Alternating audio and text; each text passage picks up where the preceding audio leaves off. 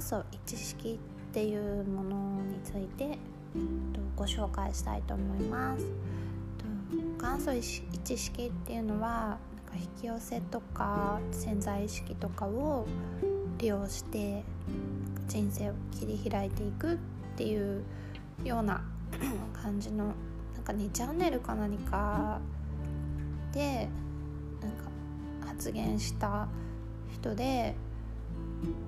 結構もう何年も前だと思うんですけどなんかそのやり方というか法則がすごいあの有名になった人ですね。ご存知の方も結構いらっしゃると思うし元祖一式ってあの検索すると結構その内容とか元のコメントとか本人のコメントとかが出てくると思います。でえっと私なりの元祖一式のあの理解なんですけどうんなんか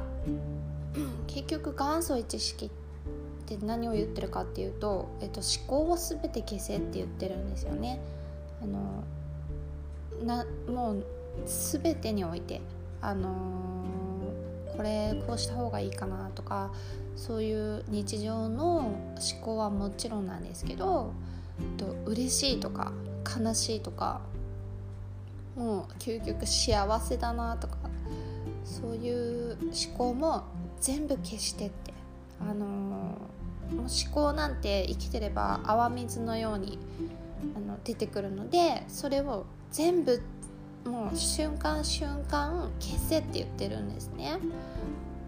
でえっと、それに対抗するアファメーションを紹介してくださっていてそれが、えっと、完璧、えっと、私は全ての思考を消します。とそうそうすれば、えっと、完璧な潜在意識が完璧な形となって現実に現れます。というようなあの内容の意味のアファーメーションでした。それが唯一の思考を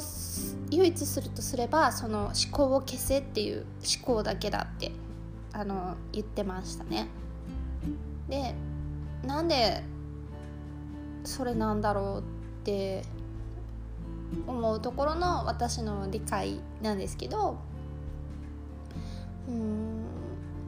あのー、多分潜在意識は完璧っていうのがまずもう大前提なんですよね。で潜在意識があの全部駒を回してくれるから潜在意識が考えたシナリオが一番最強だからそこを思考とかを使ってオリジナルにするなっていうことだと思うんですよ。でさらにと思考してしまうとなんかいろんな変なエネルギーとか出ますよね多分。あの引き寄せの法則とか量子力学とかでよく言われてるなんか辛いとか悲しいとかなんかムカつくなとかそういうのでなんか変なエネルギーが出てもちろんなんか変なことを引き寄せるっていうのも防げるしなんか変に思考してなんか怖さからこういうことをしようっていう変な行動に移っちゃうことも防げるしでなんか多分嬉しいとか幸せっていう思考を消せっていうのもまあもちろんそういう時っていい波動が出てると思うんですけどそこからこう落胆する時タイミングって必ずなんか来ると思うんですよね。幸せだったのにそこから突っ込むみたいな。その時に変なエネルギーとかが出ちゃうのでなんかそういうのを防ぐっていうのとあうんあとはこうまあよく言うゼロポイントですよね。なんか舞い上がってない感じ？ずっとそこに中心に冷静にいる感じ？幸せなことも冷静に俯瞰して見てる感じ？その状態でいることが最善だっていう風な意味なんじゃないかなって私は思って。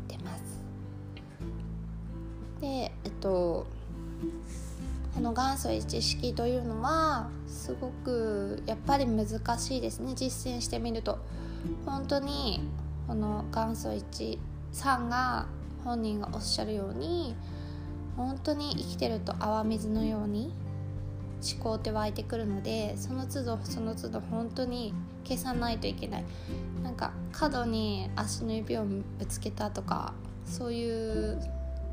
だいてとかそういう感情すら消さなくちゃいけなくてなんかすごく大変なんですけどあとなんか美味しいものを食べてああ幸せとかあそういうのもああダメだダメだって消さなくちゃいけなくってなんかすごい大変なんですけど、まあ、例えばなんか結構ネットとかで検索した時に見たのが寝る前の10分とか15分とかだけでもそれをやるだけでも全然違うとかこう人生が好転していった人が結構いたりとか。するのでまずはそこから始めてみてもいいと思うしでも私の場合はなんか性格上もう一気になんかやりたいなっていうタイプなのでまあ私は日常でもう常に思考を潰していくっていう作業をあの心がけています。ただなんか何日かはできるんですけど なんか何日か経つとその元祖一式っていうあの手法手法というかそのことすら忘れてしまうのであのもう一回ちゃんと思い出してなんか一から始めるみたいな感じに今はなってしまっています。ただこの音声を皆さんに聞いていただくことによって私も忘れないで毎日続けられてなんかこんなことがあったよというかなんかこういう風に人生がなってきたよっていうのを皆さんに共有できたらすごい楽しいなって思います。なのであのもしよければまた聞いていただけると幸いです。聞いていただいてありがとうございました。それではまた。